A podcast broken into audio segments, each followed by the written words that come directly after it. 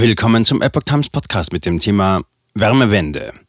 Kommt die Abwrackprämie für alte Heizungen? Ein Artikel von Maurice Vorgang vom 27. März 2023. Die Regierung will die Umsetzbarkeit der Sanierung von Heizsystemen begünstigen. Eine Abwrackprämie wie damals fürs neue Auto soll es nun richten. Kritiker bemängeln die Pläne mit klaren Worten. In der regierungsinternen Debatte um die Wärmewende in Gebäuden wird derzeit über eine Abwrackprämie für alte Heizanlagen diskutiert. Das Konzept soll dabei ähnlich sein wie nach der Finanzkrise 2009 bei Autos.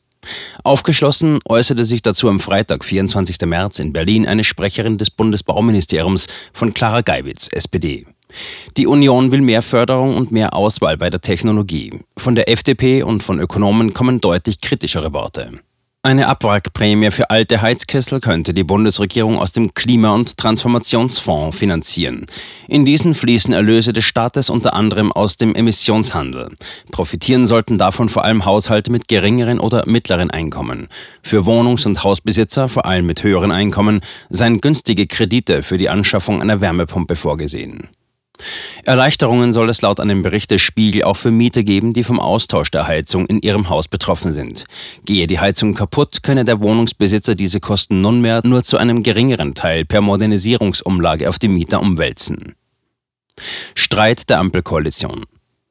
Um die Neuregelungen für Gebäudeheizungen wird in der Ampelkoalition heftig gestritten. Die FDP lehnt Vorgaben ab, wonach neue Heizungen ab 2024 zu 65 Prozent mit erneuerbaren Energien betrieben werden müssten. Darüber dürfte am Sonntag, 26. März, im Koalitionsausschuss verhandelt werden. Nach wie vor gäbe es aber noch offene Fachfragen, weswegen der Gesetzentwurf nicht am kommenden Mittwoch, 29. März, zur Verabschiedung im Bundeskabinett fertig sein soll, heißt es weiter.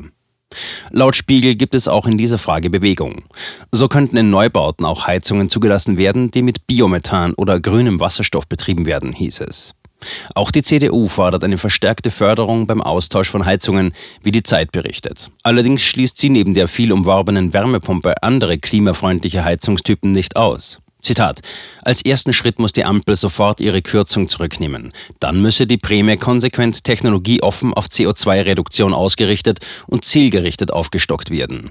Wer auf Klimaneutralität umstellt, bekommt mindestens die Hälfte der Sanierungs- und Anschaffungskosten erstattet. So der Vorschlag von CDU-Generalsekretär Mario Chaya und dem stellvertretenden Parteivorsitzenden Andreas Jung. Habeck. Geld müsste fair verteilt werden. Am Rande einer Reise in Kopenhagen betonte Wirtschaftsminister Robert Habeck, Grüne, die Bedeutung einer sozialen Staffelung bei der geplanten milliardenschweren zusätzlichen Förderung des Heizungsaustauschs.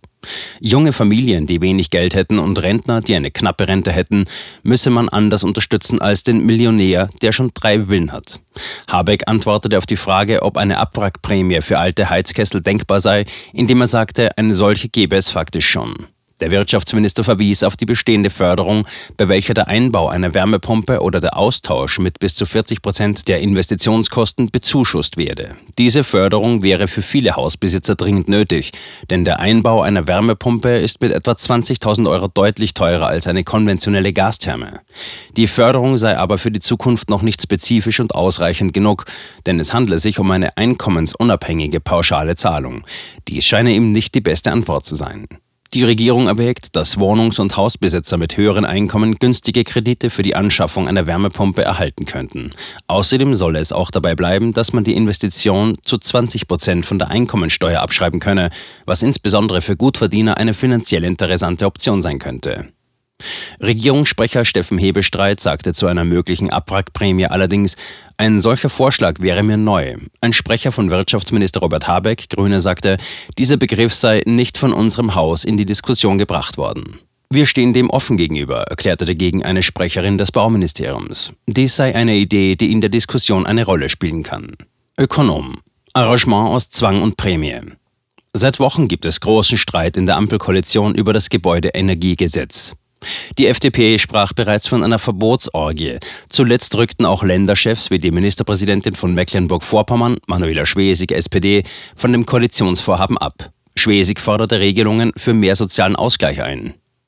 Auch der Ökonomieprofessor Jan Schnellenbach kritisiert die Pläne der Bundesregierung in einem Bericht der Welt scharf. Er empfiehlt einen einheitlichen CO2-Preis in einem umfassenden Emissionshandel. Dieser würde dann die Unternehmen und Haushalte effizient dazu veranlassen, CO2 dort einzusparen, wo es günstig möglich ist. Habecks Heizungsplanwirtschaft wirkt dem entgegen, sie macht den Weg zur CO2-Neutralität viel teurer und beschwerlicher, als er sein müsste, bemängelte Schnellenbach. Habecks Gesamtarrangement aus Zwang und Prämie würde zudem zu einer starken zeitlichen Ballung von Investitionsnachfrage nach Wärmepumpen führen. Zudem gehe der Bedarf an Handwerkerleistungen stark nach oben, die nötig sind, um ein Haus auf eine Wärmepumpe vorzubereiten und umzurüsten. Der Wirtschaftsminister reagiere laut Schnellenberger kontraproduktiv auf Kritik an seinem Vorhaben. Anstatt über Gegenargumente nachzudenken, reagiert Habeck mit einem milliardenschweren Förderprogramm nach dem anderen.